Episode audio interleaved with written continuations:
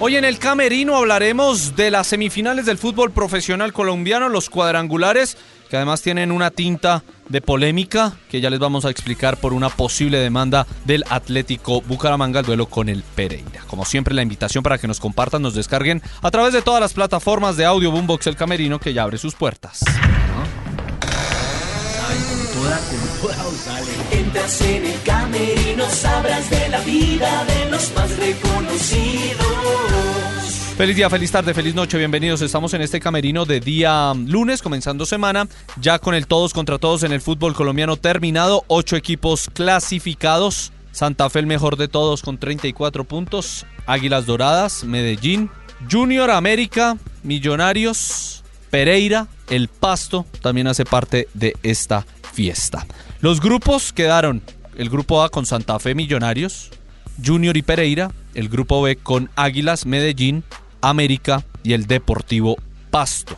La primera fecha habrá clásico capitalino. Obviamente, Santa Fe, por ejemplo, el fixture le da que solo sale de Bogotá por primera vez en los cuadrangulares hasta la cuarta jornada. Así que, obviamente, es muy bueno, muy productivo para el equipo Cardenal. Millonarios también, obviamente, se ahorra algunos viajes y eso también va a ser importante para el fútbol colombiano. Pero creo que la noticia, aparte de conocer esos ocho semifinalistas, es el petardo que explotó Nacional en el Atanasio ante la hinchada verde, el día del hincha verde, y empataron con equidad y lo sacaron. Pero eso es un argumento más, una prueba más de lo mal que está haciendo Nacional las cosas en el último tiempo. Ese título de junio lo se encontraron de pura chepa, de pura suerte. Porque Harlan se iluminó y llegó a ese cabezazo y le dio el título. Y porque Mier estuvo agrandado y porque encontraron un motivador. Porque yo discrepo de la forma de dirigir del señor eh, Hernán Darío Herrera, pero creo que es un muy buen motivador. Y logró levantar anímicamente al grupo, le respondieron en los partidos, llegaron a la final, lograron entre el arquero y Harlan hacer eh, una buena actuación y ese título se encontró de Chepa.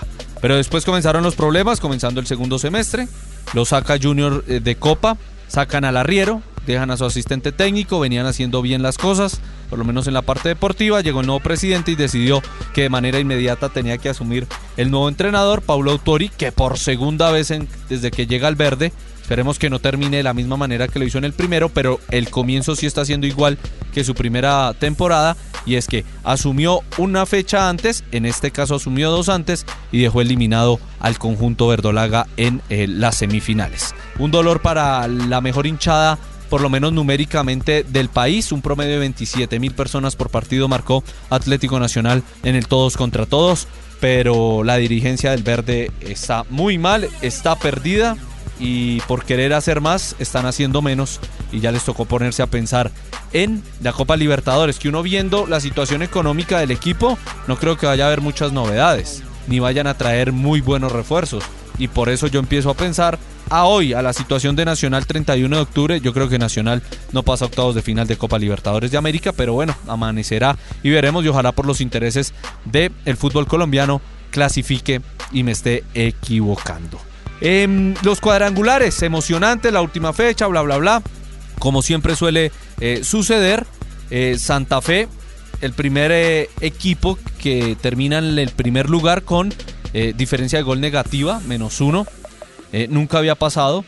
El mejor equipo en posición que había terminado con un tema negativo había sido un tercer lugar de un Deportivo Pasto, si no me falla la memoria, por allá en el año 2006. Así que bueno, le tocó Independiente Santa Fe, cabeza de grupo, tiene punto invisible, lo mismo de Águilas Doradas en el otro grupo. Los que parten favoritos, obviamente los mejores, pero para mí no lo son. Yo creo que los que van a partir como favoritos, por lo menos en la muestra futbolística, son Millonarios, que logró ganar, que uno a veces ve esos goles contra Alianza Petrolera y se pregunta si pasó algo.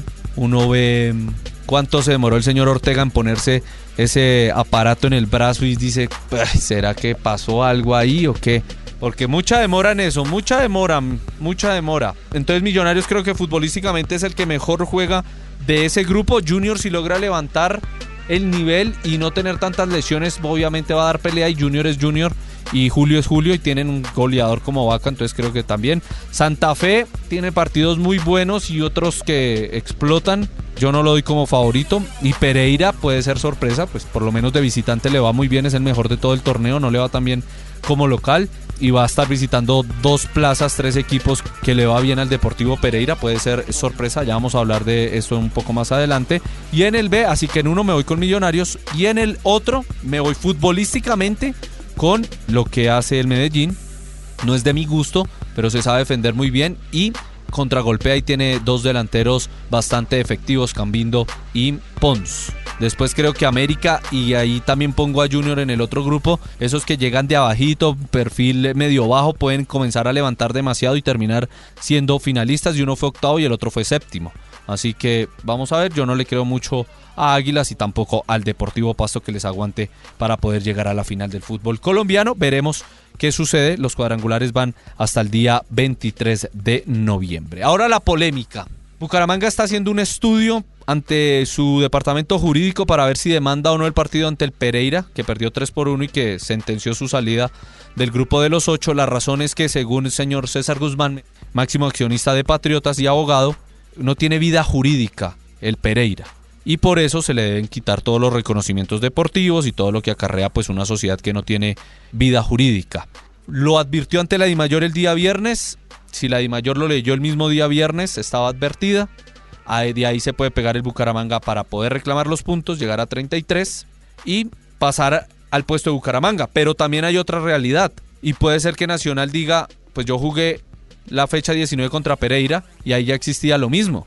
Entonces puede que le den los puntos a Nacional y entonces ahora el que termine subiéndose a Nacional, bueno, va en eso, esperar si se judicialmente va a tener algún eh, piso el tema y pues si es aceptada, pues entonces vamos a empezar unos cuadrangulares, no sabemos cuándo, hasta que resuelvan ese problema.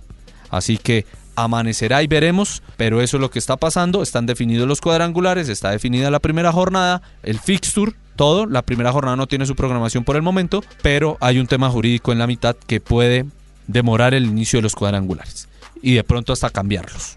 Así que estamos pendientes de lo que sucede, pero ha pasado y se cierran las puertas de este camerino de día lunes.